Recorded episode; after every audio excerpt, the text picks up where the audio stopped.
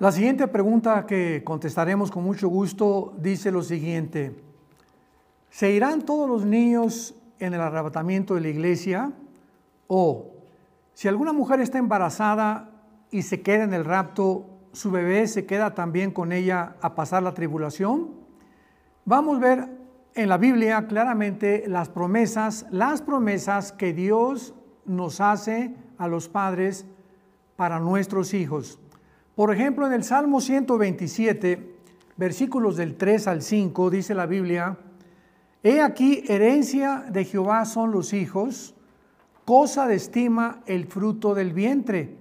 Como saetas en manos del valiente, así son los hijos sabidos en la juventud.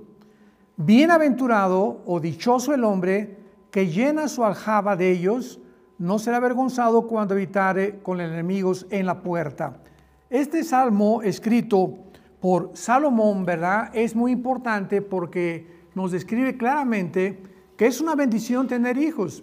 Es una cosa maravillosa porque Dios bendice a los niños, principalmente cuando ellos han llegado a la época de la inocencia. Pero para comenzar a tratar de, responder esta pregunta, tenemos un ejemplo en la segunda eh, carta de Samuel, capítulo 12, segunda de Samuel, capítulo 12, en el versículo 19 eh, y 23, cuando el rey David pierde a su bebé. Recordamos que tuvo un bebé eh, de una forma eh, no muy bíblica, sino pecaminosa con Betsabé. Y este bebé murió. Y vemos de qué forma afectó tan profundamente al rey David. Pero dice así la Biblia en 2 Samuel 12, versículo 19. Mas David, viendo a sus siervos hablar entre sí, entendió que el niño había muerto. Por lo que dijo David a sus siervos, ¿ha muerto el niño? Y ellos respondieron, ha muerto. Y en el versículo 23, David dice estas palabras, mas ahora que ha muerto, ¿para qué he de ayunar? ¿Podré yo hacerle volver? Yo voy a él, mas él no volverá a mí.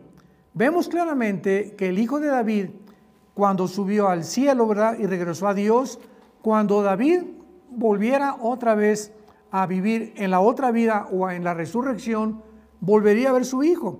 Él dice, él no puede ya bajar, pero yo voy a ir hacia él.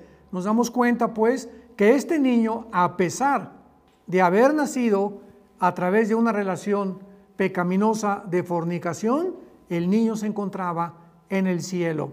Y en la primera carta a los Corintios capítulo 7 tenemos un pasaje muy importante que nos esclarece claramente la situación de los hijos dentro de los matrimonios.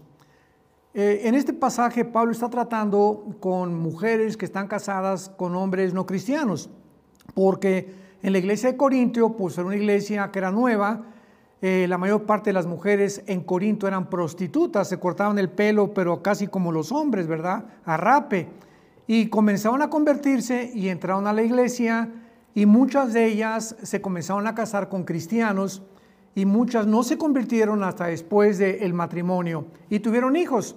Y la pregunta a Pablo era muy lógica y muy coherente también para nuestra época.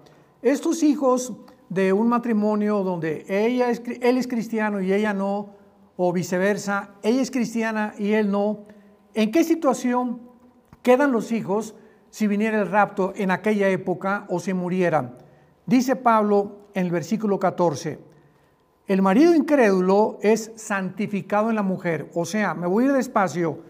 Un marido que no sea cristiano, viviendo con una mujer que es cristiana, ese marido, ese hombre, es puesto aparte porque mientras viva bajo el mismo techo de esa mujer que es cristiana, Dios, Dios le da una cobertura y las oraciones de su esposa lo están cubriendo y lo están protegiendo.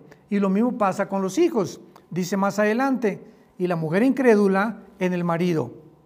De otra manera, los hijos serían inmundos. En otras palabras, en un matrimonio donde ni él ni ella funcionan, ¿qué va a pasar con esos niños? Bueno, no van a tener ninguna cobertura.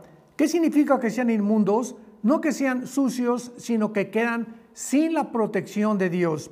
Y encontramos millones de niños en el mundo que han sufrido desgraciadamente por las acciones de sus padres. Sin embargo, para contestar concretamente la pregunta, Jesucristo en Mateo 18 lo dijo claramente, dejad que los niños se acerquen a mí, porque de ellos es el reino de los cielos. Y Jesús no estaba diciendo, dejen a los niños cristianos nada más, o a los que son de los griegos, o a los que son de los fariseos. Todos los niños en ese momento venían de diferentes familias y Jesús lo dijo concretamente, de ellos es el reino de los cielos. Así que si tú estás embarazada y viene el rapto, tu hijo se va juntamente contigo. ¿Qué va a pasar allá en el cielo con tu bebé? No sabemos, solamente la Biblia lo sabe, pero el bebé no se puede quedar aquí. Si tú no eres cristiana y estás embarazada y viene el rapto y te quedas, te quedas y tu hijo va a pasar la tribulación junto contigo. Esta es la razón por hacer firme nuestra vocación y elección, porque el tiempo se acerca.